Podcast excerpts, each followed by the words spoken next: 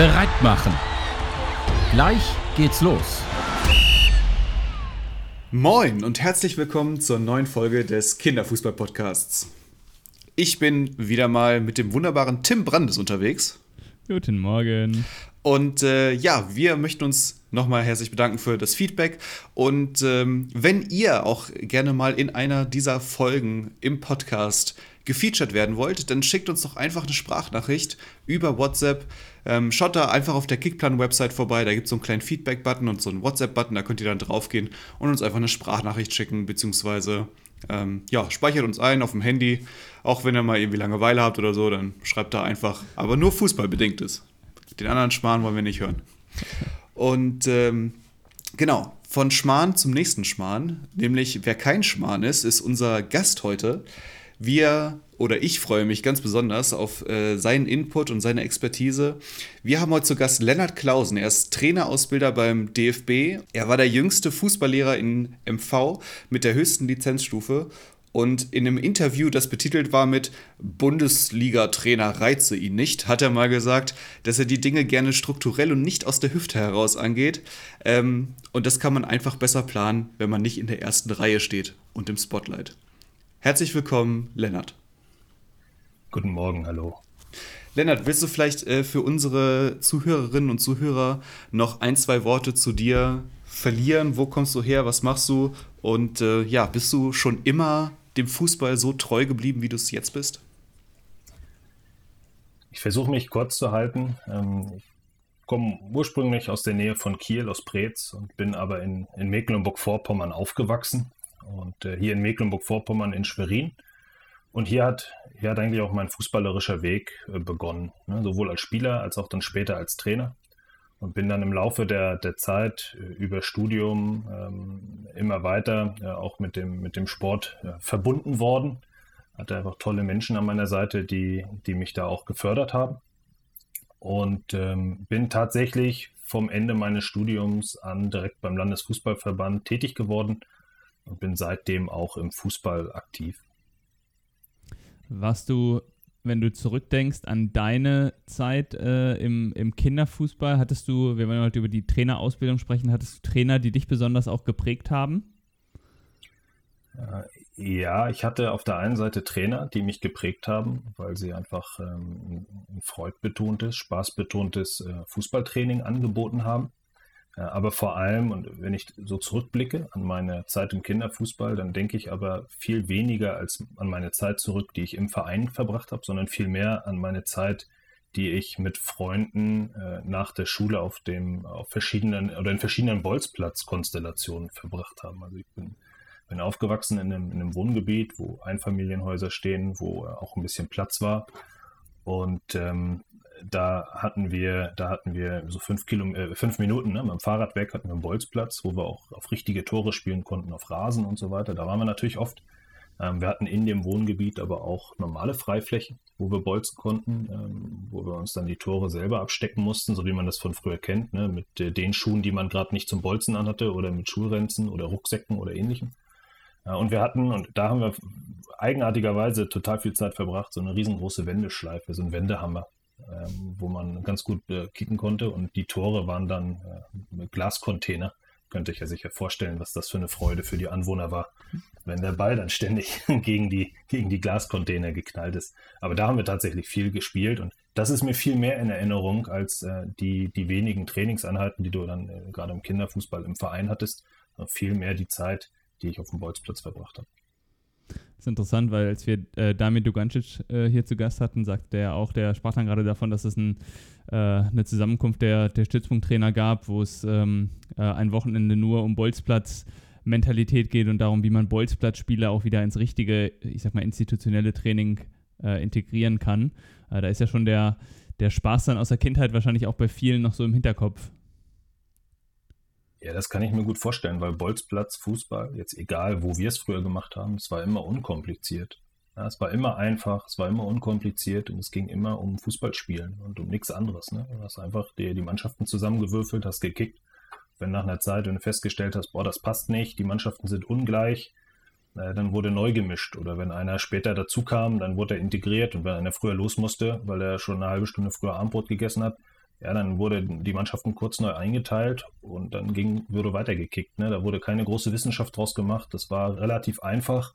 Wir brauchten noch niemanden, der uns da geholfen hat. Ne? Wir haben es eben alleine geregelt. Und wenn der Ball mal in den Busch ging ähm, und keiner Bock hatte, den rauszuholen, irgendeiner hat ihn dann schon rausgeholt und äh, der durfte dann auch mit Ball mit seiner Mannschaft weiterspielen. War klar, ne? wer den Ball holt, der darf dann auch weiterspielen. Also einfach, einfach. Und das, äh, das glaube ich, war damals ein großer Reiz wenn wir äh, heute über die äh, Trainerausbildung äh, sprechen, ähm, dann sprechen wir ja schon davon, dass wir äh, Trainer in einem Vereinskontext sind, also schon dieses institutionalisierte, die Kinder kommen zu uns. Siehst du es so, dass, ähm, dass, dass die Trainer heute bei den gestiegenen Freizeit- Konkurrenzaktivitäten, wie man ja so schön immer äh, bei den Kindern sagt, ja, ähm, irgendwie ein bisschen Computerspiele mehr im Vordergrund, andere Sportarten natürlich auch. Ähm, ist es aus deiner Sicht so, dass, dass, dass in der Trainerausbildung oder auch als, als Trainerpersönlichkeit, ähm, dass, man, dass man dort halt auch anders irgendwie mit konkurrieren muss und sich darauf einstellen muss, als es vielleicht äh, vor, vor 10, 15 Jahren war? Hat sich da was verändert? Ja, das hat sich mit Sicherheit verändert. Ne? Die Anforderungen, die du als Vereinstrainer hast, die, die sind im Vergleich zu, zu meiner Jugendzeit, sind die verändert. Einmal, weil diese Bolzplatz-Mentalität eben weggefallen ist. Ne? Du bist ja festzustellen, dass immer weniger Kinder auf den Bolzplatz gehen. Du hast die ganzen, die ganzen äh, technischen Möglichkeiten über Konsolen und so weiter, die natürlich auch einen Reiz ausüben. Das sind mal so zwei Einflussfaktoren und ich würde gerne auch die, die veränderte Schulsport und vor allem auch Kindergartensportlandschaft auch mit erwähnen. Ähm, dass du einfach in den Kindergärten, in den, in den Schulen immer weniger, immer weniger Sportangebote einfach hast und oft dann, wenn Sportangebote da sind, dann äh, sind es, sind es ähm, oft dann Lehrerinnen oder Lehrer, die es aus persönlichem Interesse heraus machen oder weil sie es machen müssen aber oft sind es eben nicht mehr ausgebildete Sportlehrerinnen und Sportlehrer, die den Sportunterricht anbieten. Und äh, dementsprechend findet das dann eher zweckmäßig statt und weniger im Sinne einer Vielseitigkeitsausbildung. Ich mache mal ein Beispiel.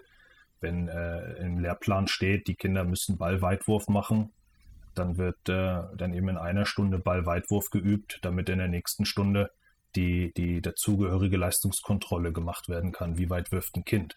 Das ist eher zweckmäßiger Sportunterricht, aber mhm. das ist jetzt nicht so, dass du sagst, ja, da, da kommt Bewegungsbegabung, Bewegungsgeschick, Freude, äh, Freude für den Sport auch über den Schulsport hinaus auf. Ne? Es, es, hat sich einfach verändert, obwohl ich hier auch wirklich sagen möchte, dass ich auch auf gar keinen Fall alle äh, diejenigen, die Sportunterricht in Kindergärten und, ähm, und, Grundschulen anbieten, da über einen Kamm scheren möchte. Also bitte nicht, nicht so verstehen, dass es alle so pauschal machen, aber es ist eben vermehrt festzustellen, dass Sportunterricht eben so stattfindet und, äh, und nicht unbedingt im Sinne von Kinder äh, zu bewegen, vielseitig zu bewegen, zu begeistern für Sport, der dann auch nach der Schule äh, im Verein zum Beispiel fortgesetzt wird. Und genau da kommt ja dann wieder die Herausforderung auf die, auf die Vereinstrainer dann hinzu. Ne? Wenn die Kinder mit weniger, ich sag mal, motorischer Grundausbildung in den Verein kommen, weil es in Kindergärten und Schulen weniger stattfindet, dann äh, kann ich als Vereinstrainer nicht einfach mein Training so weitermachen, wie ich es immer gemacht habe, sondern ich muss das mit aufnehmen. Ich muss also genau diese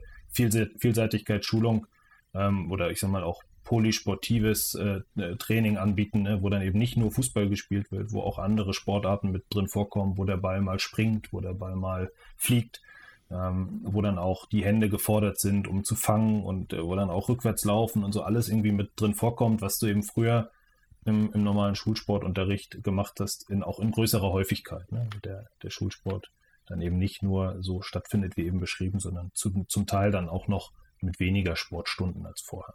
Ja, ich erinnere mhm. mich an meine Grundschulzeit, da war ich, da hatte ich ähm, vier Sportstunden in der Woche. Ja, ich hatte eigentlich ja. jeden Tag fast Sport. Und äh, das, wenn ich das vergleiche heute mit meiner Tochter, dann sind das eben nicht mehr so viele Sportstunden. Und, Wie viel hat die noch die Woche? Zwei. No. Das, ja, ist, das wenig, ne? Das ist schon immer noch mehr als, als, äh, als, in, in, äh, als im Kindergarten, weil da gab es gar keine Sportstunde die Woche. Und dann, dann, dann kannst du dir da vorstellen, ja, das, ich hatte auch im Kindergarten zwei, dreimal die Woche Sport. Und wenn es nur 45 ja. Minuten war und wenn es nur mal äh, die 45 Minuten, äh, äh, die erste Hälfte Stehbock, Laufbock oder äh, Herr Fischer, Herr Fischer, wie tief ist das Wasser? Ja, so kleine Laufspiele ähm, und, äh, oder, und dann wurde danach noch eine Runde Fußball gespielt oder mal Abwerfball oder Völkerball, ne, Ball über die Schnur, muss man das ja, glaube ich, jetzt nennen. Ja. Ähm, ja, ihr wisst, was ich damit meine. Ne? Das, ja. war, das war freudbetont, da hast du dich gemessen, da hast du Lust und Spaß gehabt und das äh, ist dann eben weggefallen. Und das ist unterm Strich weniger und dann qualitativ an der einen oder anderen Stelle auch schlechter. Gut, aber das heißt, wenn sich, äh, wenn sich das jetzt ändert, dann ändert sich natürlich auch ein bisschen das Anforderungsprofil an den, an den Kindertrainer, womit wir beim Thema heute wären. Ähm, gib uns doch mal einen Überblick. Wir hatten relativ viele Anfragen äh, zu dem Thema, wo Hörerinnen und Hörer gefragt haben, Mensch, könnt ihr uns ähm, ein bisschen die Trainerausbildung nochmal in den Fokus nehmen? Wie ist es überhaupt? Welche Lizenzen gibt es? Wie, wie, wie war das Ganze historisch aufgebaut und was ändert sich jetzt? Viele Fragen auf einmal. Ja. Ich versuche das, ich versuche das, ähm, ich versuche das äh, mal ein bisschen darzustellen. Ich würde einmal kurz auf die Struktur eingehen, wie also die, die Trainerausbildung insgesamt strukturiert ist. Dann würde ich sagen, welche Lizenzen es gibt. Und dann würde ich gerade zu den Lizenzen mit Blick auf Kinderfußball ein bisschen mehr im Detail sagen, wenn das, wenn Super, das für ja. euch passt. Ähm, traditionell ist es so, und so bleibt es auch in der Zukunft, dass die dass die, die Lizenzen, die C- und die B-Lizenz, also die ersten Lizenzen, die du sozusagen auf deinem Trainerweg machst, die werden durch die Landesfußballverbände, durch die Landesverbände werden die ausgebildet. Ja, das heißt, du bist äh, in meinem Beispiel, ich war, bevor ich beim DFB gearbeitet habe, in, in Mecklenburg-Vorpommern als Verbandssportlehrer tätig. Und äh, hier war ich verantwortlich für die C- und B-Lizenz. Das heißt, jeder Trainer, der angefangen hat in Mecklenburg-Vorpommern, der hat seine C-Lizenz und seine B-Lizenz äh, bei, bei, sozusagen bei mir beim Landesverband gemacht, äh, mit, den, mit den Kollegen, ne, mit denen ich es zusammen gemacht habe. Und äh, wenn er dann nach der B-Lizenz weitermachen wollte, weitere Lizenzstufen erwerben wollte, dann gab es die nächsten Angebote dann auf DFB-Ebene. Ja, die hießen früher Elite-Jugendlizenz und A-Lizenz und Fußballlehrer. Und die hat dann der DFB sozusagen mit seinem Ausbilderteam angeboten. Und ähm, Künftig äh, bleibt das so. Ja, das heißt, die C-Lizenz und die B-Lizenz wird weiter auf, auf äh, Landesverbandsebene äh, ausgebildet und auch fortgebildet. Und die äh, anderen Lizenzen, die dann äh, danach kommen, die ehemals Elite-Jugendlizenz heißt jetzt B-Plus-Lizenz. Mhm. Und ähm, das ist also eine Lizenz, die sich auch auf, auf Jugendfußball, auf leistungsorientierten Jugendfußball konzentriert. Die findet auf DFB-Ebene statt und die danach folgende A-Plus-Lizenz, das ist so eine Ausbildung für richtige Nachwuchsexperten, die sich auch über ein Jahr erstreckt, die findet auch auf DFB-Ebene statt. Kannst das heißt A Plus, A, A Plus und also gibt es weiterhin A und A Plus noch? Genau, wollte ich gerade sagen. Also es gibt, ja. es gibt nach der B-Lizenz, kannst du für dich entscheiden künftig, ich möchte die B-Plus-Lizenz machen, also leistungsorientierter Jugendfußball und danach die A-Plus, also ein Jugendlizenzweg. Du kannst mhm. aber auch nach der B-Lizenz sagen, nee, ich möchte in den Erwachsenenfußball. Und dann kannst du direkt in die A-Lizenz gehen, wo du sozusagen für den Erwachsenenfußball ausgebildet wirst, so auf, ich sag mal, auf Regionalliga äh, Co-Trainer Profis, so das ist so die, diese, dieser Bereich. Und ähm, äh, von der, von der A-Lizenz kannst du dann künftig in die Pro-Lizenz gehen. Und das ist dann die Profi-Trainer-Lizenz für Trainer von der ersten bis zur dritten Liga. Und das sind die Lizenzstufen, die dann alle auf, eben auf, auf DFB-Ebene stattfinden, für die ich dann eben in meiner jetzigen Aufgabe dann auch mitverantwortlich bin. Und äh, das, was, was man vielleicht noch äh, sagen muss, was sich auf jeden Fall verändert hat, die, die C-Lizenz ähm, und die B-Lizenz, die waren, die, die sind deutlich, ich sag mal, die bekommen deutlich mehr Profil, so will ich es mal sagen. Ja, mhm. weil du konntest, konntest in der Vergangenheit deine C-Lizenz machen und aus verschiedenen Modulen zusammensetzen. Und äh, du musstest äh, zwei verschiedene Module wählen, plus eine, oder eine Basisausbildung plus zwei verschiedene Module. Also hast eine Basisausbildung gemacht, hast dann das Modul Kinderfußball gemacht und hast dann noch ein zweites Modul machen müssen, ja, zum Beispiel Jugend oder Erwachsene oder Torhüter zum Beispiel. Ja. Und äh, wenn du Kindertrainer sein wolltest, musstest du aber in der Ausbildung dich zwingend auch mit Jugendfußball oder Torhüter oder Erwachsene oder was auch immer beschäftigen. Ja, und künftig wird das so sein, dass du die, die C-Lizenz ausschließlich mit Kinderfußball verbringen kannst, wenn du möchtest. Ja, also das ist ja völlig auch logisch, wenn du nicht mehr ein Modul Jugend und ein Modul Kinder machen musst, sondern quasi jetzt komplett nur noch Kinder machen kannst, hast du die Chance, deine Ausbildungszeit sozusagen im Kinderfußball auf C-Lizenz-Ebene schon zu, zu verdoppeln. Ja? Und das mhm. ist Das ist, ähm, ist jetzt so, dass du das genauso auch für Jugend machen kannst. Also der, der Jugendtrainer sein möchte, der soll auch eine, eine, eine hochwertige Ausbildung schon von Anfang an für Jugendfußball bekommen können. Was nicht heißt, dass er sein ganzes Leben äh, Kindertrainer bleiben muss oder Jugendtrainer bleiben muss. Er hat jederzeit auch die Möglichkeit, dann äh, später noch was anderes zu machen. Aber gerade die, die, die beginnen und die sagen, Kinderfußball möchte ich machen, A, weil es meine Leidenschaft ist oder B, weil mein Kind da spielt, die sollen auch von Anfang an eine, eine optimale Ausbildung bekommen. Und es ist natürlich so, dass die, dass die äh, C-Lizenz, die natürlich schon auch einen gewissen Aufwand bedeutet, so von der Dauer ne, der Lizenz, es ist immer noch, wir haben immer gesagt, das muss niedrigschwellig sein, das müssen viele machen können und machen wollen. Und trotzdem kann es ja sein, dass der Papa oder die Mama, die jetzt neu dazukommen, sagen, boah, ich muss jetzt unbedingt erstmal ein paar Infos an die Hand haben, weil ich möchte es auf jeden Fall gut machen. Ich kann es noch nicht mhm. sehr gut machen, weil ich habe keine Lizenz, ne? aber ich möchte es auf jeden Fall schnell gut machen und möglichst wenig falsch machen. Und dafür ist dann das Kindertrainer-Zertifikat ins Leben gerufen. Also ein, ein Zertifikat, was du sozusagen als ganz niedrigschwelligen Einstieg machen kannst, um das Grundwissen zu bekommen, was du brauchst, äh, um, um eben mit Kindern, sowohl im Training als auch im Wettkampf, grundsätzlich kindgerecht arbeiten zu können. Ja, das ist kein, kein Expertenwissen, auch kein Detailwissen. Darum geht das da an der Stelle aber auch nicht, sondern es soll, soll eben eine Orientierung schaffen für die, die neu einsteigen. Das ist eben so ein, so ein Einstiegsangebot äh, für, für den Kinderfußball. Was hat denn das für einen Umfang? Das Zertifikat, ich mhm. will, ich musste lügen, ich glaube 20 Lerneinheiten. Mhm, okay. Ja, das eine Lerneinheit sind ja immer 45 Minuten, so, das ja. ist, das ist ein, das ist ein überschaubarer Einstieg. Und wenn du jetzt das vergleichst mit der C-Lizenz, die hat dann 120 Lerneinheiten. Das ist dann schon deutlich mehr, aber logischerweise steckt dann auch da deutlich mehr drin. Und dann gibt es ein, ein, weiteres äh, Einstiegsangebot, äh, das nennt sich Junior Coach.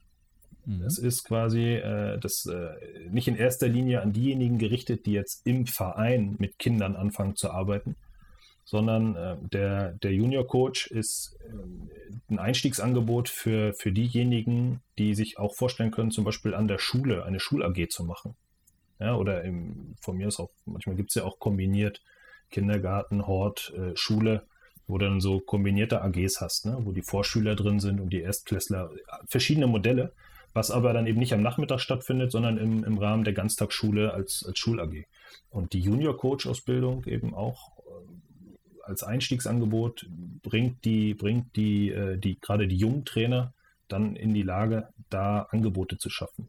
Um, äh, und ich finde, das ist ein total tolles Angebot, weil du auf der einen Seite genau diese, diese, diesen Sport in Kindergärten oder vor allem dann ja Schulen, Grundschulen, ähm, total gut unterstützt. Ne? Wir haben wenige Lehrer, die es machen, machen können, machen wollen.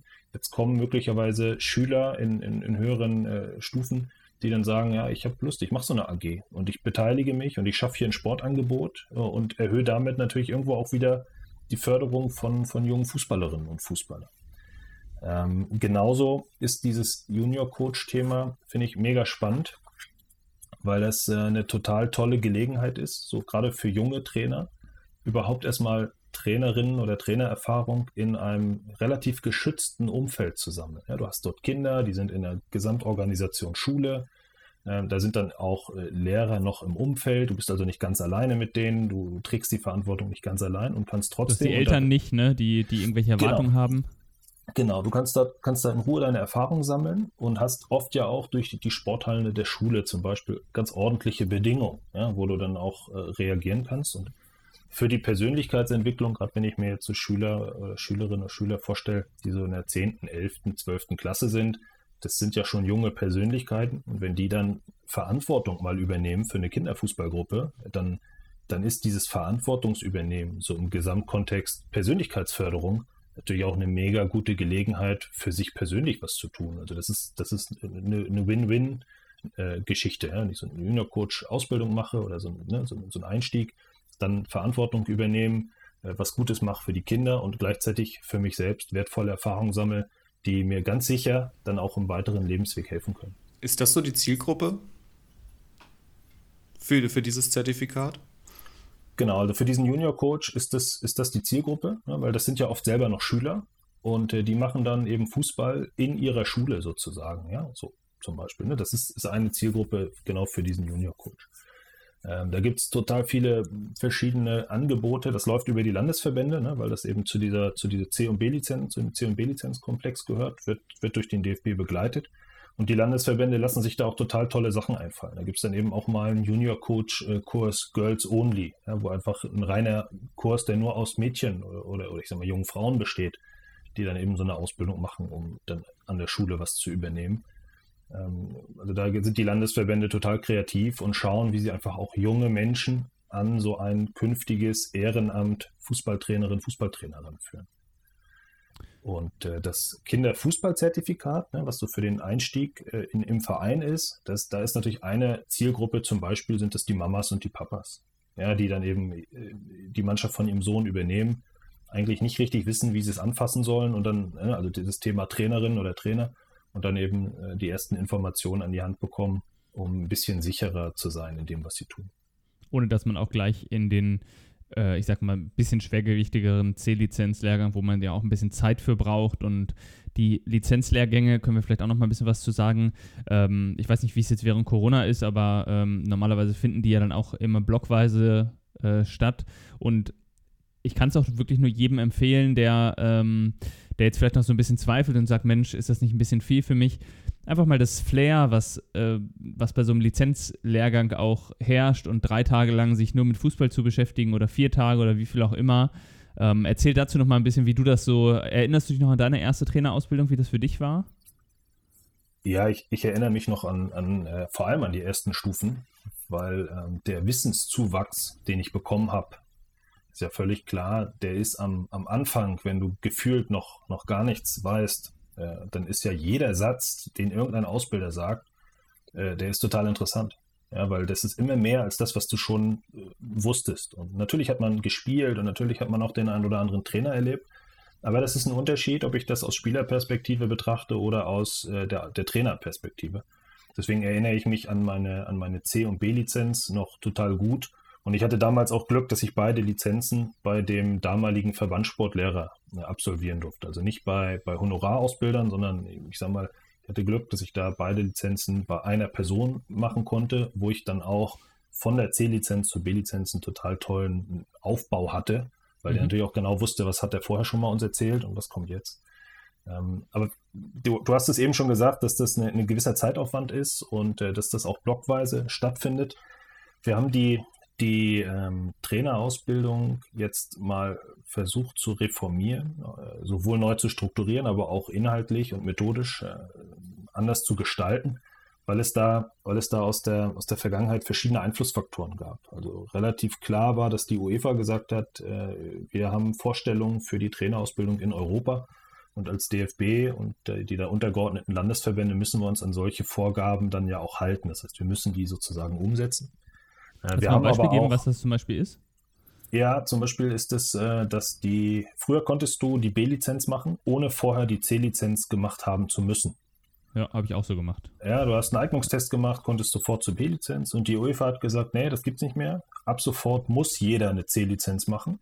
Und nur wenn du die C-Lizenz gemacht hast, dann darfst du zur B-Lizenz. Mhm. Und das ist natürlich schon eine Veränderung. Dementsprechend ist jeder, der eine B-Lizenz machen möchte, egal was er damit anstrebt, der hat natürlich jetzt auch gewisse Erwartungen schon an die C-Lizenz und, äh, und äh, möglicherweise sieht er für sich auch schon eine, eine Perspektive, was er mit der B-Lizenz machen möchte. Also kannst du schon ab der C-Lizenz diesen Weg ja auch, wenn du möchtest, einschlagen. Das hat, hat also eine hohe Bedeutung. Kannst du, Im Grunde kannst du sagen, wer früher die B-Lizenz machen wollte, hat mit 120 Lerneinheiten die B-Lizenz gemacht. Und heute ist es so, oder ab 2023, wenn die Regelung verbindlich hier umgesetzt werden muss, dann musst du erst 120 Lerneinheiten C-Lizenz machen, um dann die B-Lizenz machen zu können. Und, ähm, und das ist natürlich dann auch schon mal eine Verdopplung. Ja? Also du, ja. du machst einfach doppelt so viel Umfang und da, da, steigert sich ja automatisch dann auch die Qualität. Ja, ja, weil die Ausbilder, die das machen, die machen das gut und dann steigert sich auch die Qualität, weil du mehr Zeit in der Ausbildung verbringst zum Beispiel. Da, ich glaube, da kann man doch trotzdem noch zu sagen, mit der, mit der B-Lizenz konnte man ja äh, ich weiß nicht, ob, ob, sich das jetzt inhaltlich verändert, aber ähm, ich glaube, bis, bis Herren-Oberliga ähm, trainieren. Das heißt, mit der ersten Lizenzstufe, die ich mache, kann ich eine Herren-Oberligamannschaft trainieren, was schon äh, ziemlich heftig ist, finde ich, für, ähm, dafür, dass ich quasi ohne Erfahrung reingehen könnte. Ähm, von daher ähm, ich verstehe auch die Sinnhaftigkeit zu sagen, mach mal die C-Lizenz erst und vielleicht dann auch erstmal ein bisschen Praxiserfahrung sammeln und ähm, ja, die, die B-Lizenz, finde ich, ist, ist relativ schwergewichtig schon gewesen. Ja, genau. Ne? Also im, im, Erwachsenenbereich durftest du bis einschließlich äh, Oberliga das machen. Ne? Ähm, und ja. ähm, im Jugendbereich durftest du bis, bis unter die Ebene der Leistungszentren. Also jeder ambitionierte Verein, der jetzt kein Leistungszentrum ist, da durftest du Cheftrainer einer Mannschaft sein. Ne? Das, das, ist ja auch schon nicht so schlecht. Ja, oder das ist nicht so schlecht, das ist richtig gut. Ja. Also, es gibt viele richtig, richtig, richtig gute, ambitionierte Amateurvereine, die eben kein Leistungszentrum sind, aber ich sag mal, trotzdem qualitativ so gut arbeiten, dass du fast sagen kannst, ja, die haben eigentlich nur den Status nicht, aber rein, rein von der Qualität ist das richtig gut und äh, da durftest du dann auch tätig sein. Ne? Ja. Du, hast, du hast eben schon gesagt, dieses Thema Erfahrung. Äh, ich würde das Stichwort gerne kurz aufgreifen, weil du konntest in der Vergangenheit zum Beispiel auch Trainer sein, ohne überhaupt jemals von der Mannschaft, also einen Trainerschein, einen Trainerschein machen, ohne jemals von der Mannschaft gestanden zu haben. Ja, und äh, ohne den Alltag eines Trainers mal erlebt zu haben. Das war ja möglich. Und äh, die UEFA hat zum Beispiel auch festgelegt, dass wir ähm, in die Trainerausbildung, äh, dass wir dort reality-based ausbilden sollen. Das heißt also Reality-based Learning oder Reality-based Training ist so, das ist so der Begriff. Das heißt sozusagen, dass wir den Alltag der Trainer in die Ausbildung einbauen müssen. Das können wir auf, auf zwei Ebenen und das findet eben künftig auch schon auf C- und B-Lizenz-Ebene statt den Alltag einbauen heißt, alle Fragestellungen, alle Probleme, die wir so besprechen in der Ausbildung, mit denen die Trainer äh, künftig zurechtkommen müssen oder wofür sie Lösungen brauchen, ähm, sollten eben auch Beispiele sein von Trainern, die genau auf C-Lizenzebene oder auf B-Lizenzebene tätig sind. Also nicht irgendwas, was irgendwo eine U-Nationalmannschaft betrifft, so, sondern etwas, was den ambitionierten Fußball betrifft oder den Kinderfußball. Die UEFA spricht da von Grassroots also die unterste Ebene, da wo es, wo es eben losgeht. Also Beispiele, die exakt daraus gehören. Und äh, wenn ihr euch an eure Ausbildung noch erinnert, dann habt ihr natürlich ganz viel in der Sportschule gemacht und habt dort Trainingseinheiten durchgeführt mit den Teilnehmern und so weiter. Aber stell dir. Wir waren unter Kurs, uns. Genau, ihr wart unter euch und du hast ein Kindertraining oder ein Bambini-Training gemacht mit Erwachsenen. Ja? Und ja. äh, das wird künftig in der Sportschule durchaus auch noch so sein. Aber es ist eine, eine hohe Anforderung, eben die Trainer in den Verein zu bringen dass sie das Training mit ihrer eigenen Bambini-Mannschaft machen. Weil dann verhalten sich die Kinder auch so, wie sich Bambinis verhalten. nicht mhm. Erwachsene, mhm. die so tun, als wären sie Bambinis. Das ist ein Riesenunterschied. Ja, das ist ein Riesenunterschied.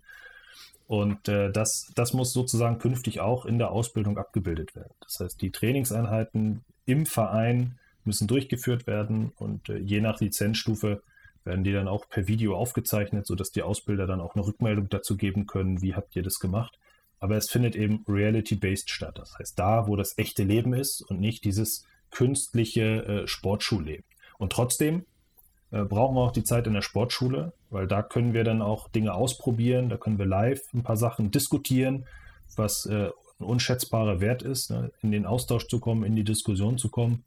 Und du hast vorhin gesagt, dass dieses Thema Lehrgangsatmosphäre, äh, es gibt in diesen Trainerlehrgängen, es gibt immer den Teil, wo ich, ähm, wo ich äh, im Kurs bin, wo der Referent was erzählt, wo ich in Gruppenarbeiten bin, wo ich diskutiere, wo ich mich austausche, wo ich neue Perspektiven kennenlerne. Das ist auch ein Lernteil, aber es gibt auch den informellen, den informellen Teil, wo gelernt wird. Und das ist dann oft in den Pausen, ja, beim Essen, am Abend, wenn man nochmal zusammenhockt mit den Lehrgangsteilnehmern, wenn man den Tag reflektiert, wenn man ins Gespräch kommt, hey, wie machst du das? Ähm, wollen wir mal gegeneinander spielen? Wollen wir das mal, wir haben beide eine Bambini-Mannschaft, wollen wir mal so ein Kinderspielfest ausprobieren, wollen wir das zusammen organisieren? Ist keiner alleine. Äh, und dann entsteht dort auch etwas. Das ist jetzt nicht Curriculum, ne? Das ist jetzt nichts, was du, wo du sagst, ja, das, das, das ist jetzt fest im Unterrichtsplan und äh, das haben wir so eingeplant, dass sich die Teilnehmer exakt darüber Gedanken machen.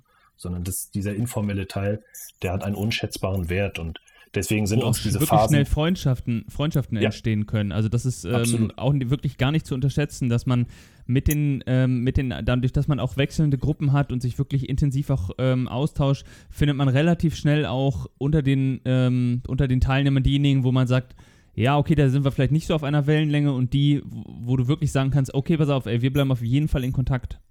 Absolut. Das ist Gold wert, ja. Das ist Gold wert. Und ich erinnere mich heute noch an die Zeiten zurück und ich habe zu vielen, selbst aus der C-Lizenz und aus der B-Lizenz-Ausbildung, auch heute noch, äh, also jetzt kein, kein freundschaftliches Verhältnis, aber man hat noch Kontakt Ja. Und man, man läuft sich noch oft über den Weg und äh, das ist, das ist, man erinnert sich dann trotzdem auch zurück. Auch wenn man jetzt im Alltag gar nicht so viel miteinander zu tun hat. Ne? Da entstehen schon tolle Verbindungen. Und dadurch, dass man ja auch die Ausbildung, also die B-Lizenz-Ausbildung bei uns waren dann drei drei Wochenblöcke, ne? Äh, verschiedene. Bei mir war die, glaube ich, über ein Jahr verteilt fast. Ähm, äh, oder, also ich glaube, ich, glaub, ich habe die fast äh, eins, glaube ich, im Frühjahr, eins im Sommer, eins im Herbst irgendwie gemacht. Dadurch hattest du auch fast jedes Mal irgendwie andere Teilnehmer. Manche waren dann die gleichen. Also du hast dann insgesamt 60, 70 Leute kennengelernt. Das war schon ganz interessant.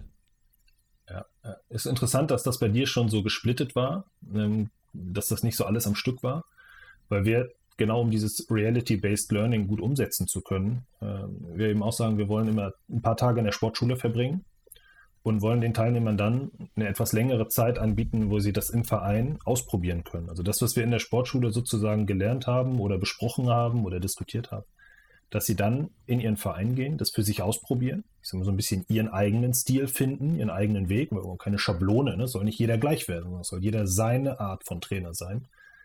Und wenn man dann nach vier Wochen zum Beispiel, ja, vier Wochen wieder zusammenkommt und das mal vier Wochen ausprobiert hat, dann eben auch mit den Teilnehmern wieder diskutiert, boah, wie hast du das gemacht? Wie hast du das gemacht? Welche Erfahrungen hast du gesammelt? Dann kommen wieder drei Tage Sportschule und dann könnte eben das nächste Mal so ein Anwendungsteil kommen, wo man eben dann zwei, drei, vier Wochen, ne, das geht jetzt gar nicht um die Dauer an sich, ist bei jeder Lizenz vermutlich ein bisschen unterschiedlich, weil es auch unterschiedlich nötig ist.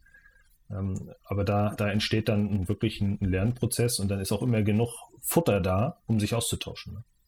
Wir hatten ähm, äh, Uli Liebsch hier äh, zu Gast. Ich glaube, wenn die Folge, wir müssten die direkt davor schalten, damit wir äh, da referen drauf referenzieren können. Noch ist sie nicht äh, veröffentlicht. Äh, Uli Liebsch vom äh, Deutschen Eishockeybund. Ähm, jetzt hatte der, der sagte, dass ähm, das bei denen auch so ist, dass gerade um dieses Thema, dieses Coach the Coach, ähm, immer wieder auch äh, zu integrieren, fährt dort, jetzt haben die den Vorteil, jetzt ist das nicht so eine hohe Dichte wie beim Fußball oder auch so eine, so eine Breite wie beim Fußball, sondern es ist konzentriert mehr auf, ähm, auf weniger Standorte. Ähm, da fährt dann immer von den, ähm, vom, vom Deutschen Eishockeybund oder von den, von den Landesverbänden fährt jemand raus und begleitet die, äh, die, die Kinder-Eishockeytrainer, ähm, ich weiß nicht, was meint er, einmal im Monat oder so, also relativ, relativ häufig, wo jemand rauskommt und wirklich ähm, das Training mal mitleitet oder oder einfach ähm, an, der, an der Seite ist und zuguckt und Tipps gibt, also wirklich dieses Trainercoaching. Das kann man im Fußball nicht machen, aber äh, das ist so ein bisschen das, wo, es dann auch, äh, wo man es wahrscheinlich versucht, äh, hinzubringen, ne? dass man die, die Ausbildung ein bisschen ähm, entzerrt und diese Lernen, diese Praxiseinheiten zwischendurch hat, um wieder diese Feedback-Schleife äh, zu bekommen. Das muss natürlich auch realisierbar sein. Also beim Fußball, ich glaube, in der Breite würde das nicht klappen, aber ja, das, also das Modell ist, ähm, das ist sensationell. Ja, das ist einfach sensationell, weil wir, weil wir sagen, für die Ausbildung brauchst du verschiedene Dinge. Ja, du brauchst einmal dieses, dieses, ähm, äh, dieses, äh, ich sag mal, dass dir jemand, dass dir jemand einfach mal seine Form der, der Möglichkeiten vorstellt. Ja, also verschiedene Formen der Möglichkeiten, wie man es machen könnte. Und dann brauchst du die Anwendung, du musst das ausprobieren und dann brauchst du danach vor allem, glaube ich, einmal so eine Art Selbstreflexionsprozess dass du dich selbst damit auseinandersetzt. So, das kann manch einer besser ähm, und manch einer äh, eben nicht so gut. Und dann brauchst du dann eben Feedback-Prozesse zusätzlich, zum Beispiel von den Kursteilnehmern, ja, dass die Kursteilnehmer dir mal ein Feedback geben oder natürlich auch das Ausbilder-Feedback, dass der Ausbilder dir ein Feedback gibt. Aber das sind so die Teile, die du brauchst. Und dieses, dieses, äh, dieses Machen, dieses Anwenden, dieses Ausprobieren, das muss möglichst echt sein, wo du als, als Trainer echt bist und wo auch deine Spielerinnen und Spieler oder als Trainerin echt bist und wo auch deine Spielerinnen und Spieler echt sind. Weil ansonsten ist das immer irgendwie so eine künstliche Situation. Und echt ist da, wo du immer bist, nämlich im Verein.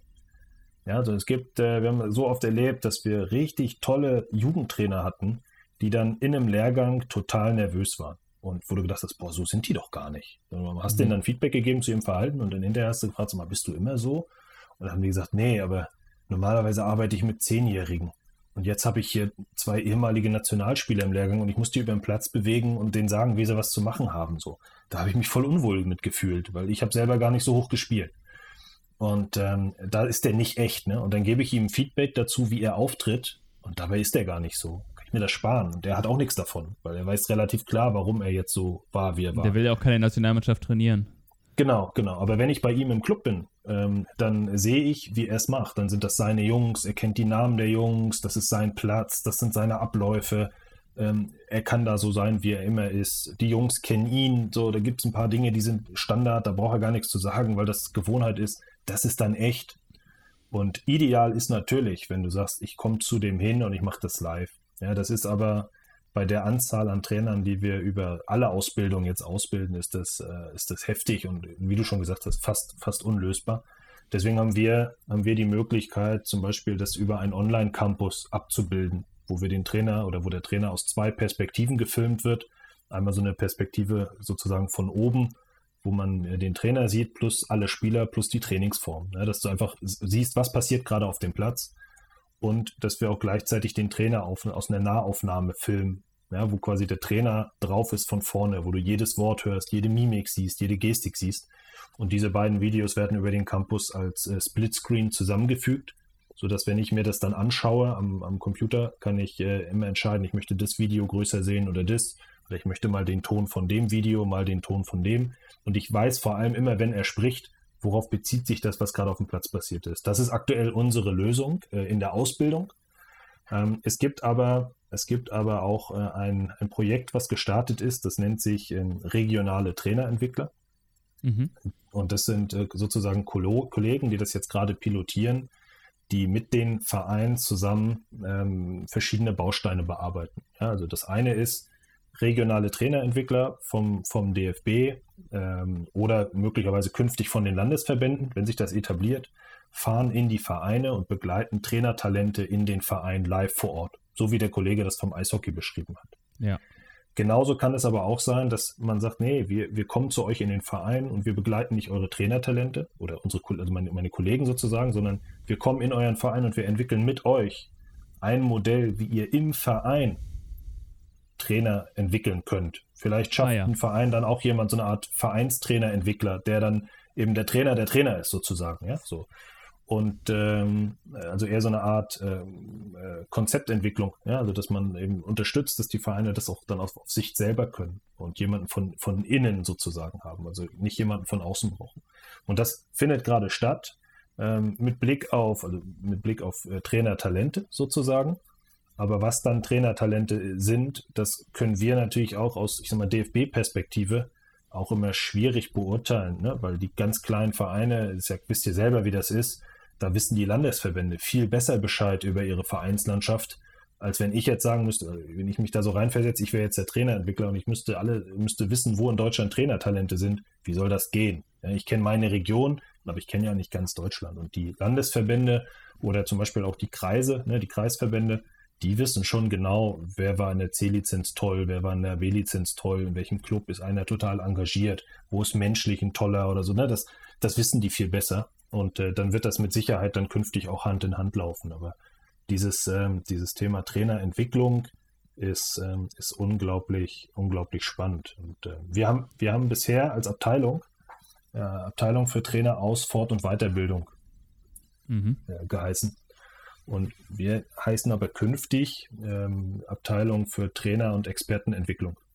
Also da steckt ah, ja. das genau drin, ja, dieser, dieser Hintergrund, dass wir sagen, nee, wir wollen die entwickeln.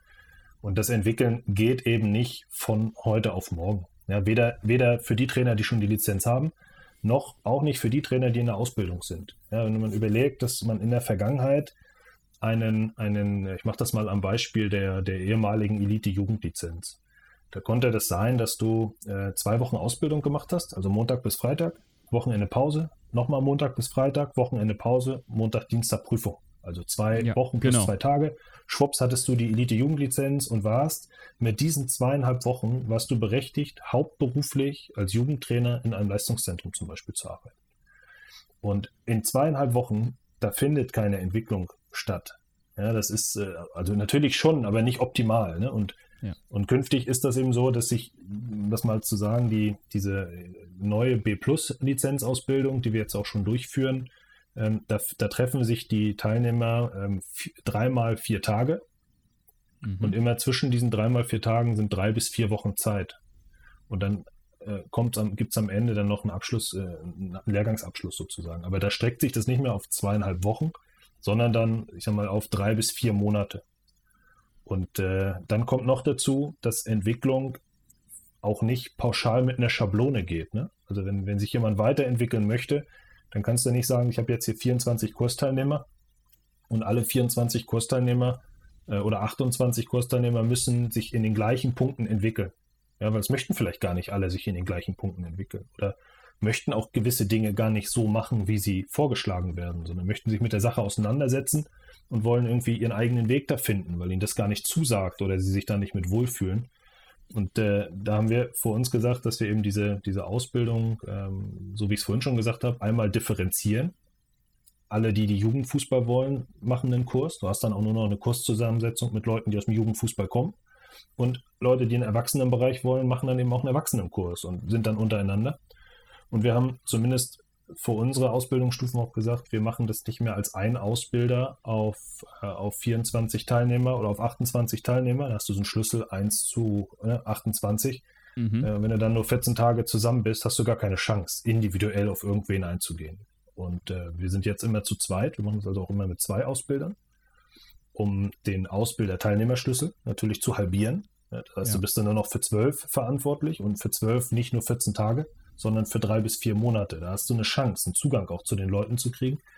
Und zu zweit auch deswegen, ähm, weiß nicht, wie das bei euch in der Ausbildung äh, war, aber manchmal hast du auch einfach, da passt das, das, da passt die Beziehung zwischen Teilnehmer und Ausbilder nicht. Oder sie ja, passt hatte, besonders ich, gut. Ja? Ja, ich hatte, ich hatte großes Glück, ähm, da die, dadurch, dass die zeitlich so auseinanderlagen, hatte ich die drei ähm, B-Lizenz-Ausbildungswochen bei drei unterschiedlichen Verbandssportlehrern. Ähm, mhm. Was extrem cool war, weil ich einfach, ähm, weil es drei komplett unterschiedliche ähm, äh, Persönlichkeiten waren und man von jedem auch komplett einen anderen Fokus ähm, ja. und auch anders gelernt hat. Ja, also einer war traditioneller, der andere war, äh, war ein bisschen, ähm, ein bisschen offensiver vom, vom, vom Ganzen, auch von der Persönlichkeit her. Äh, also mega, mega interessant und äh, spannend. Und das äh, finde find ich sehr, sehr gut, dass du nicht. Weil häufig ist es ja auch so, egal wen du da jetzt hast, du hast, du hast eine Person und irgendwann kennst du sie ja auch. Ne? Vom, äh, du, nach dem, du, hast, du hast zehn Tage damit miteinander verbracht und dann weißt du, wie sie tickt und du weißt auch an, an sich, was beim nächsten Mal kommt. Und das finde ja. ich schon interessant, dass, dass, dass ihr das dann dadurch auch ein bisschen abfedert. Einmal das, ne? ich kann das total unterstreichen, was du gerade sagst. Aber stell dir mal den Fall vor, du hast den ganzen Kurs einen Ausbilder und äh, du bist mit dem menschlich, das passt einfach nicht. Ja, du hast eigentlich, du, du, hast, du, du, kannst den dagegen nicht ab. Ja, also, das ist zwar dein Ausbilder und du weißt, du musst mit dem, und jetzt stell dir vor, du hast zwei. Und wenn dann einer mal dabei ist, wo du sagst, boah, das passt jetzt menschlich echt nicht gut, dann hast du immer noch auch einen zweiten Ansprechpartner, mit dem du dann auch mal in ein Vier-Augen-Gespräch gehen kannst. Das ist bei, bei Spielern und Trainern ist das ja genauso. Es gibt einfach auch Trainer, die finden zu einzelnen Spielern, obwohl die ein ganzes Jahr zusammenarbeiten, das, das, das wächst nie so richtig zusammen, wie es eigentlich sein müsste, weil da zwei nicht gut zusammenpassen. Das ist einfach menschlich.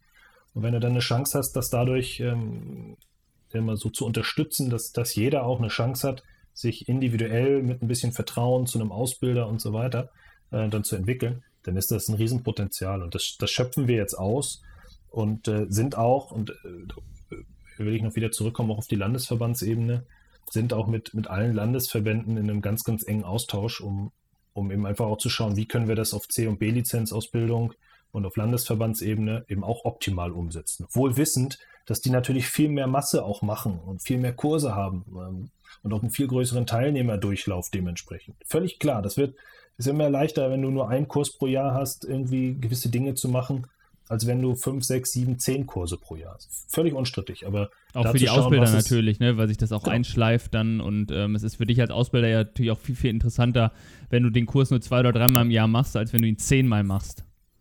Genau, völlig klar. Es hat alles äh, Chancen und Risiken und vor allem ist aber, und das ist uns wichtig, dass wir wirklich von der, von der C-Lizenz bis zum, bis zu, bis zur A Plus oder bis zum Pro-Lizenz Absolventen, dass wir einfach einen gewissen roten Faden reinbekommen mit, mit, den, mit den Vorgaben, die sowohl die UEFA uns eben macht, mit unseren eigenen Überzeugungen, wo wir sagen, das wollen wir gerne.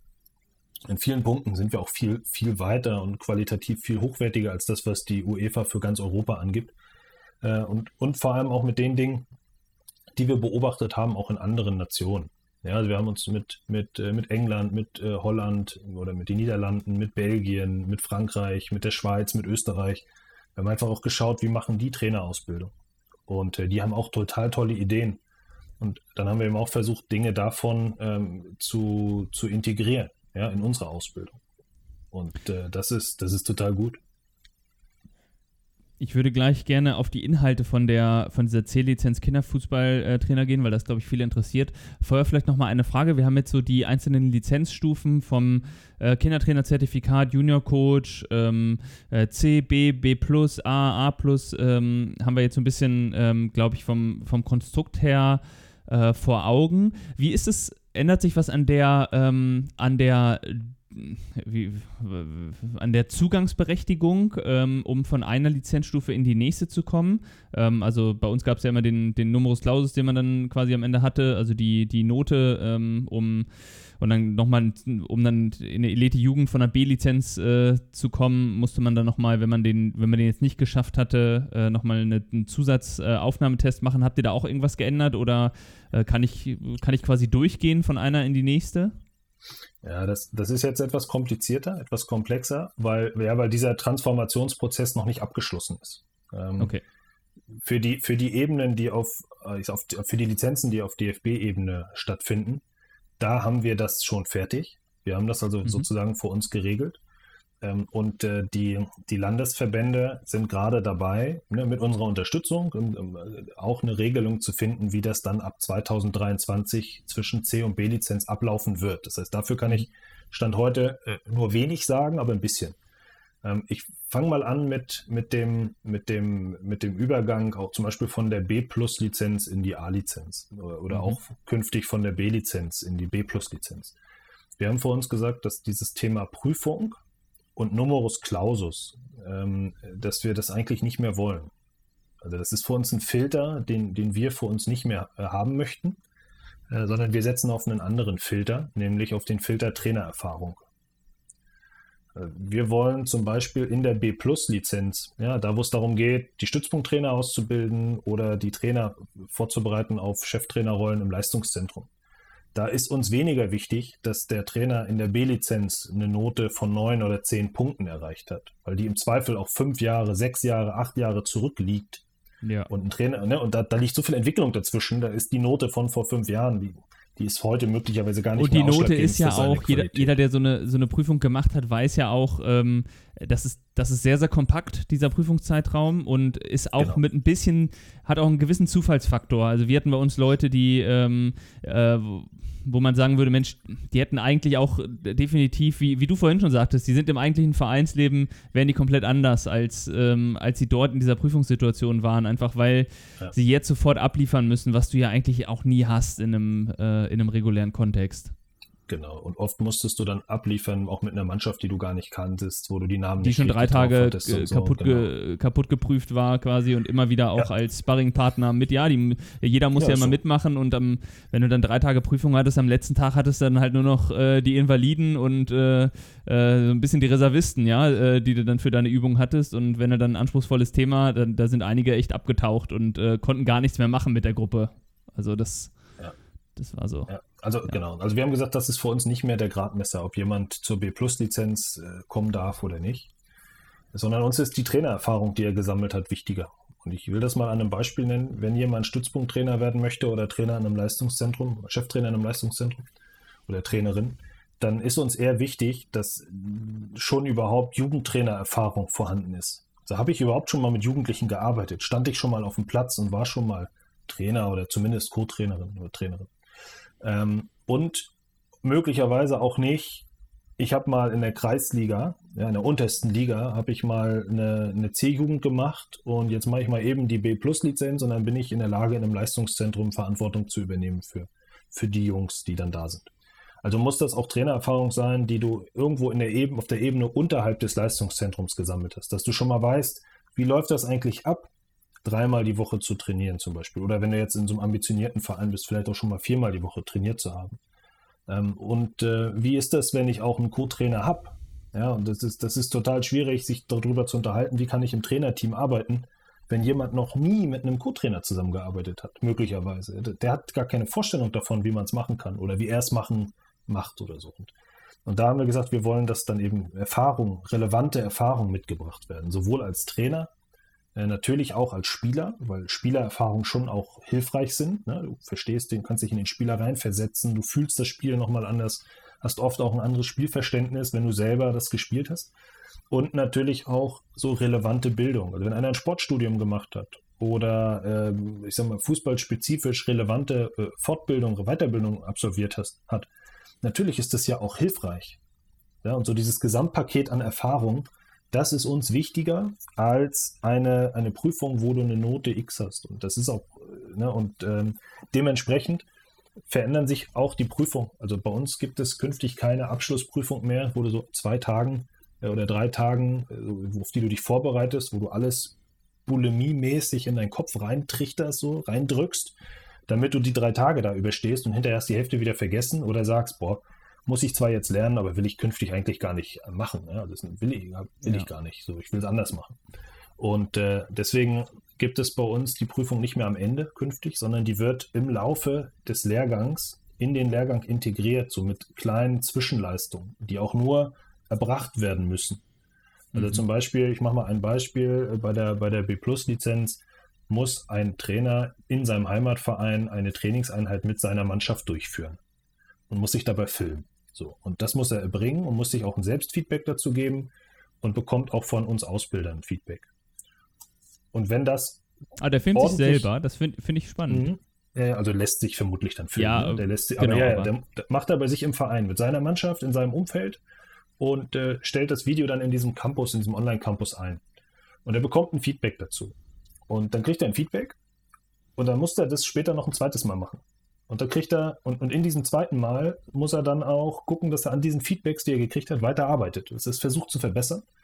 Vor allem an den Dingen, die er für sich selbst als verbesserungswürdig sieht. Und wir schauen dann eben nur drauf, verbessert er sich, setzt er gewisse Dinge jetzt schon um und dann ist das erbracht, fertig. Dann gibt es keine Note, es ist einfach eine Leistung, die muss erbracht werden zum Beispiel. Oder wir haben so einen Teil Trainings- oder Trainerphilosophie oder Trainerinphilosophie. Das heißt, wir haben ganz viele Inhalte im Lehrgang und am Ende soll der Trainer sich zwei Inhalte rauspicken, wo er sagt, boah, die finde ich interessant für mich und soll mal beschreiben, wie er das bei sich im Club mit seinem Verein umsetzt. Ja, zum Beispiel das Zusammenarbeiten im Trainerteam. Wir können die tollste Theorie entwickeln, wie das alles gehen könnte, aber wenn wir nicht seinen Co-Trainer kennen und wissen, was der für Stärken hat und für Schwächen hat, äh, dann können wir ihm ja keine Lösung geben dafür. Das heißt, die muss er für sich selbst entwickeln. Und wenn er jetzt sagt, boah, ich habe zwei Co-Trainer, der eine das ist eigentlich, hat er keine Ahnung vom Fußball, aber der ist immer da und der, der ist fast mehr Mannschaftsleiter als, als, als Fachmann.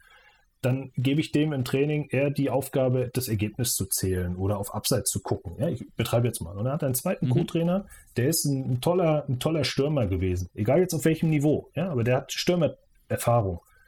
Und der macht im Training, der kümmert sich im Training um meine Stürmer. Weil der selber Stürmer war, den gebe ich daran. Und sich für sowas mal für seinen eigenen Rahmen, für seinen eigenen Verein klar zu werden, wie könnte ich so ein Thema Zusammenarbeiten im Team umsetzen und das dann hinterher abzulegen und dann können wir darüber mit ihm sprechen. Das ist quasi auch ein Teil so dieser, dieser Leistung auf dem Weg, um den Kurs am Ende abzuschließen. Und ganz am Ende des, des Kurses, wenn wir quasi alles fertig haben, gibt es nur noch ein Abschlussgespräch wo wir uns dann äh, sagen wir, eine Dreiviertelstunde mit dem Teilnehmer über seine ganze Entwicklung, was er über den Kurs an Feedbacks bekommen hat, was er daraus gemacht hat, was er wie konkret in seinem Verein umsetzt, warum er das so macht. Wenn er sagt, boah, ich, äh, ich, ich, ich übertreibe jetzt mal, äh, ich mache keine Erwärmung. Ja, ich mache ja. keine Erwärmung vom Training. Völlig, völlig extremes Beispiel mal. Ich steige immer sofort ein mit, mit Spielform dann denken ja viele, boah, boah, das geht eigentlich nicht, ja, du musst dich doch erwärmen und so. Und dann würden wir fragen, ja, wieso machst du keine Erwärmung?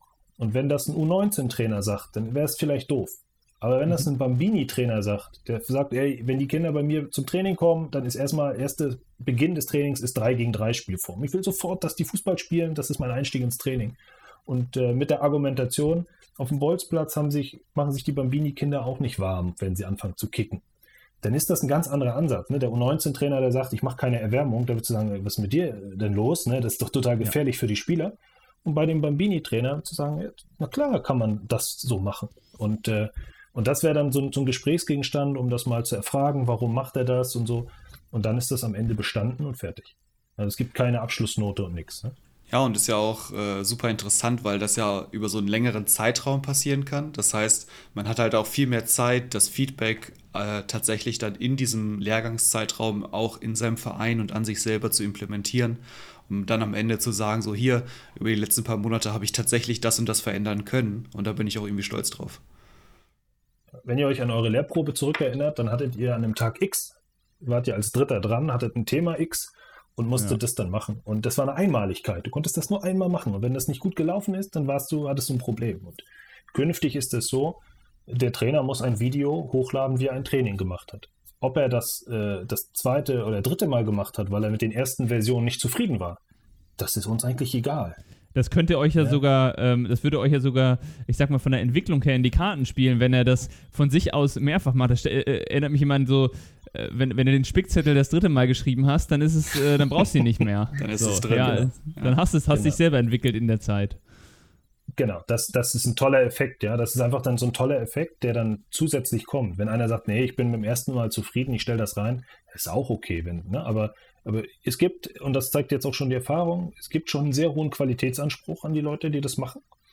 Und ähm, dementsprechend sind die auch bemüht, das richtig gut reinzustellen. Weil wir das natürlich auch so verkaufen. Wir können ja auch nur ein richtig gutes Feedback geben, wenn du möglichst auch nur noch die Dinge, also wenn, wenn möglichst nur noch das im Video passiert, was du, was dir regelmäßig passiert, was du selbst nicht erkennst. Ja. Ja, wenn, wenn du jetzt zum Beispiel eine, eine, eine, ein Training machst und du hast am Anfang fünf Minuten gequatscht, war ja auch so ein Beispiel. Und der Trainer sagt für sich hinterher, ja, kacke, ich habe fünf Minuten gequatscht, würde ich nicht wieder machen ähm, dann ist das Feedback von mir dazu ja überflüssig. Ja. Logisch, genau. weil das weiß er selbst. Ne? Also wird er, und wenn umso, umso, umso weniger Dinge in dem Video sind, mit denen er selbst unzufrieden ist, umso größer eine Chance für einen Lerneffekt. War bei ja, den Lernproben natürlich auch immer so ein Thema, dass äh, alle Angst hatten davor, dass gleich alles perfekt lief.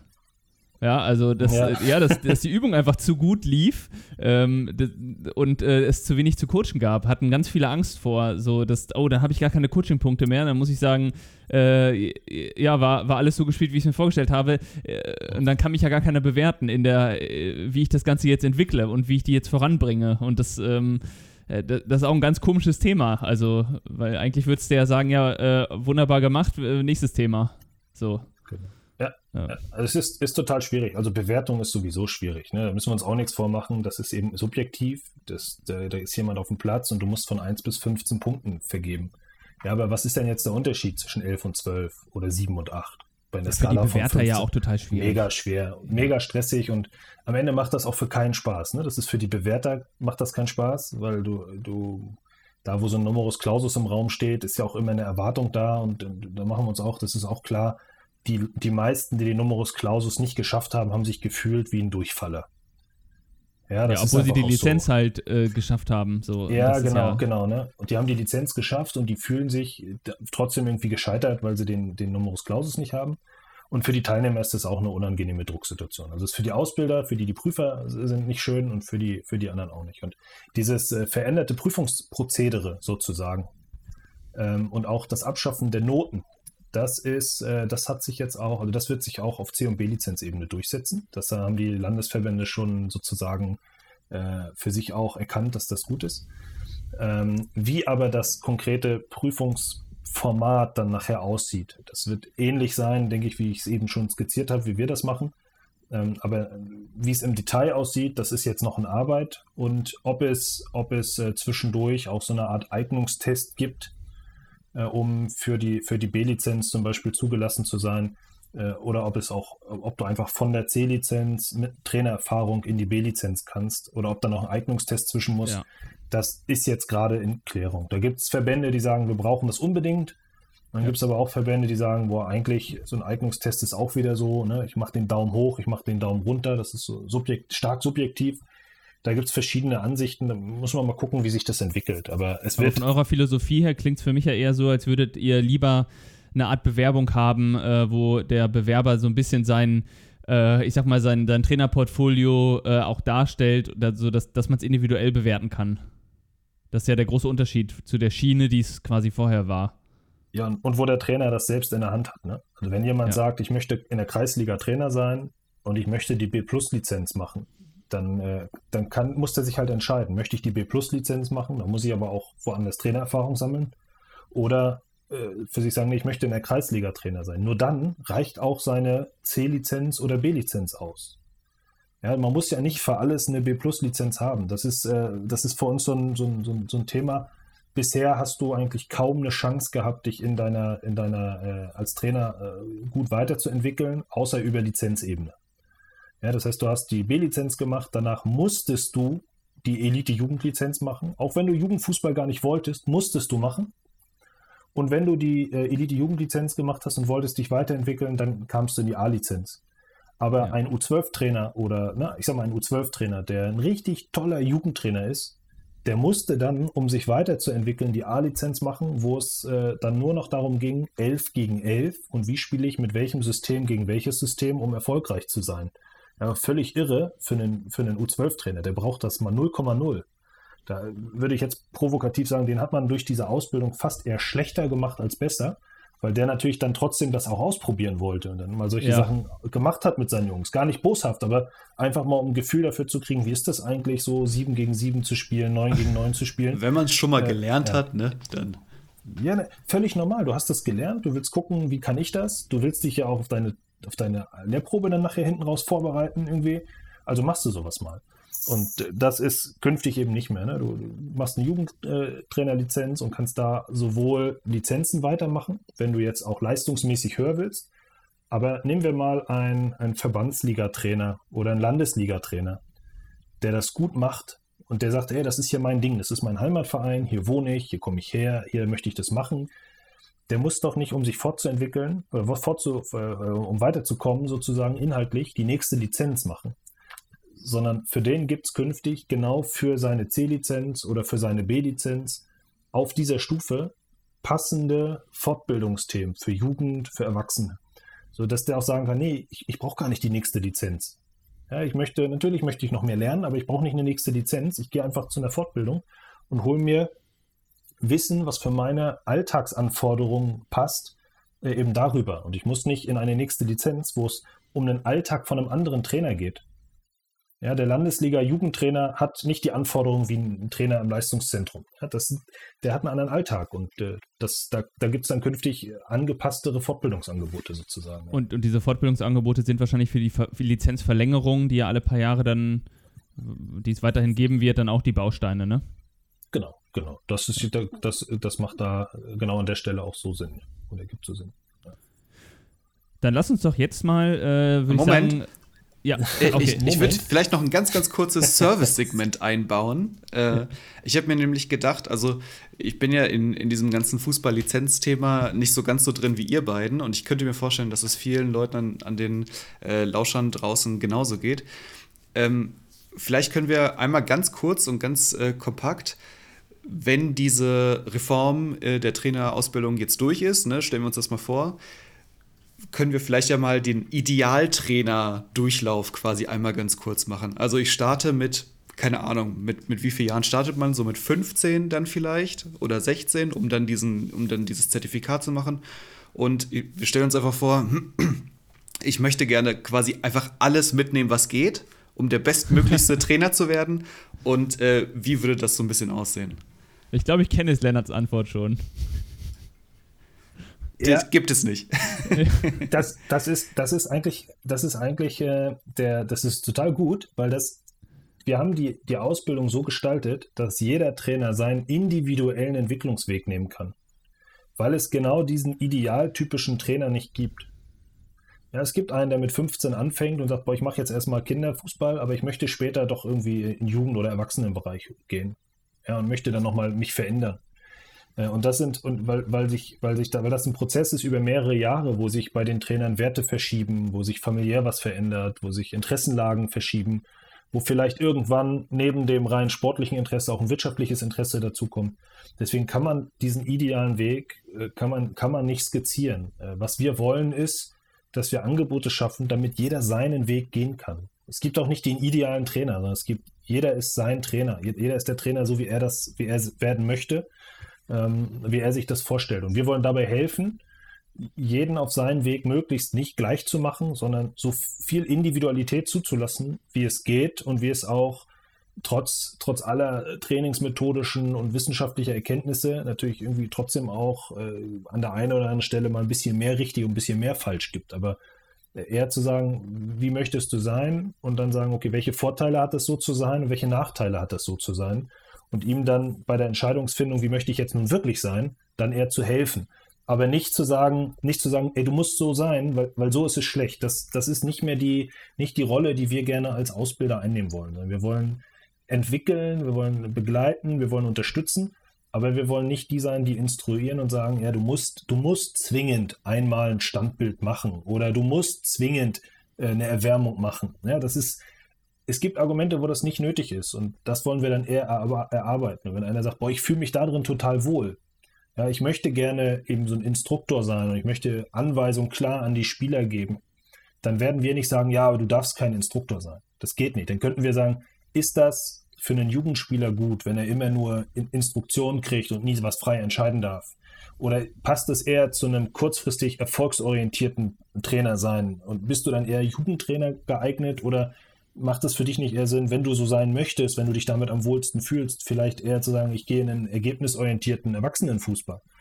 Ähm, da, das sind verschiedene Fragen, die wir mit den Trainern dann aufmachen, aber wir werden nicht, wir, wir wollen nicht sagen, du musst jetzt so sein, sondern eher für, für den Jugendfußball ist das geeigneter, für den Erwachsenenfußball eher das, für die Altersklasse eher das. Und wenn du so bist, wen hättest du am liebsten an deiner Seite, ja, um auch vielleicht in deinem Trainerteam einen gesunden Gegenpol zu dir zu haben? Das sind eher Fragen, die wir, die wir dann stellen und weniger zu sagen, so, wenn du, wenn du ein Trainer werden willst und dann geh am besten den Weg und dann ist der beste Weg. Das können wir, das können wir so nicht, äh, so nicht beantworten. Ja, vielleicht war das auch ein bisschen äh, falsch ausgedrückt von mir mit dem idealen Trainer. Ich dachte nur an unsere Hörerschaft, da sie ja so extrem heterogen ist. Ne? Also wir haben die Kindertrainer, die uns zuhören, aber auch äh, jugendliche Spieler, die äh, auf dem Weg sind zum Trainer, aber auch den 45-jährigen äh, ähm, Vater oder auch den 20-jährigen NLZ-Co-Trainer, äh, äh der uns zuhört. Ich dachte, dann äh, formuliere ich die Frage ein bisschen anders. Und zwar, wenn wir, äh, dadurch, dass wir so, eine, so viele verschiedene Leute uns zuhören, an wen kann man sich denn wenden, beziehungsweise wo kann man das denn irgendwie smart nachschauen, was jetzt dann für mich der richtige nächste Schritt wäre? Ne? Also ich, mit meiner Frage wollte ich so ein bisschen diese Schritte durchgehen quasi. Ne? Ich bin jetzt 15, dann mache ich das Zertifikat und mit 30 lohnt es sich vielleicht dann eher, äh, dann diese C-Lizenz zu machen. Aber wo kann ich das denn am, am schlausten irgendwie rausfinden? Eine erste Orientierung, die, die gibt es auf der, auf der Homepage der DFB-Akademie. Ja, da, ist, äh, da sind zumindest mal die verschiedenen äh, Lizenzstufen mal beschrieben, wofür die grundsätzlich geeignet sind. Äh, und mit, mit der Reform, wenn also quasi auch die C- und B-Lizenz sozusagen vollständig reformiert ist, und das wird alles in diesem Kalenderjahr ja dann passieren, ähm, wird es auf der, auf, sowohl auf, auf der Homepage des DFB als auch, dann gehe ich stark von aus, auf der Homepage der Landesverbände so eine Art Valomat geben. Ja, das ist ein Wunsch, der entstanden ist aus den Landesverbänden heraus. Äh, Valomat, wo du eingibst, so was, was interessiert mich, was habe ich vor, wo sehe ich mich und so weiter und der leitet dann für dich aus den ganzen Angeboten äh, die verschiedenen Möglichkeiten ab, die dir Orientierung bieten können, einfach um ein bisschen besser durchzusehen. Ähm, alternativ gibt es natürlich auch in den Landesverbänden äh, die, die, die Kontakte, die dich dann auch telefonisch aktuell ja beraten und sagen, Mensch, denk mal darüber nach oder darüber nach.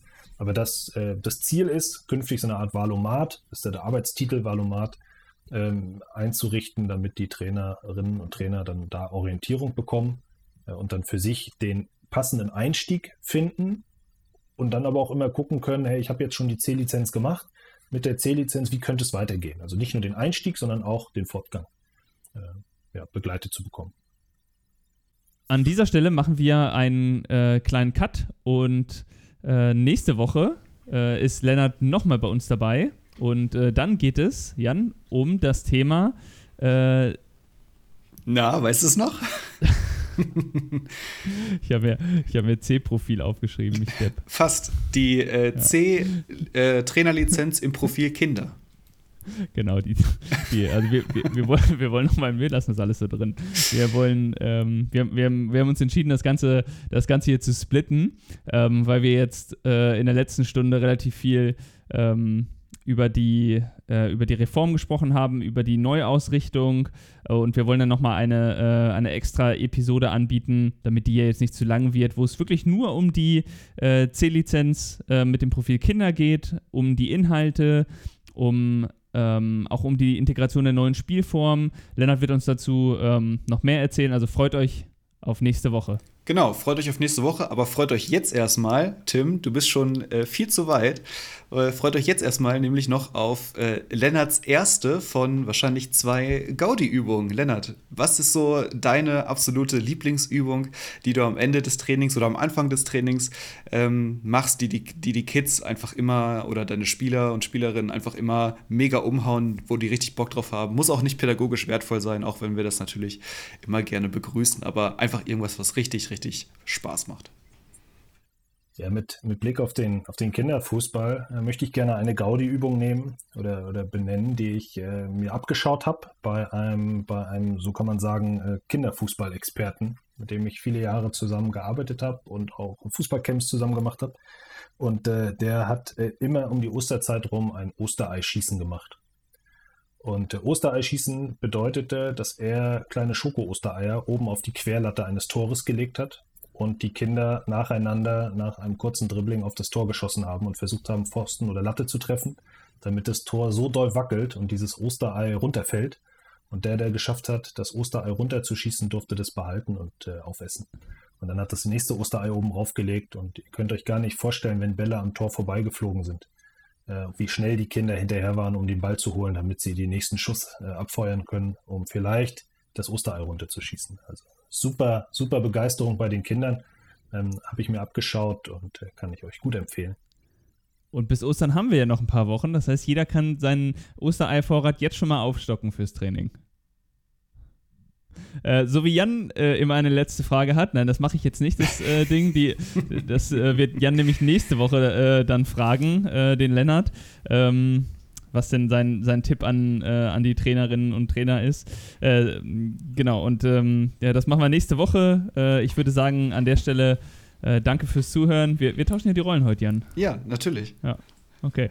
Ähm, danke fürs Zuhören. Äh, schickt uns Feedback und äh, wir hören uns nächste Woche mit Lennart wieder und freuen uns schon drauf. Bis dann. Bye, bye. Aus, aus, aus, das Spiel ist aus. Organisiere jetzt dein nächstes Kinderfußballturnier auf kickplan.de.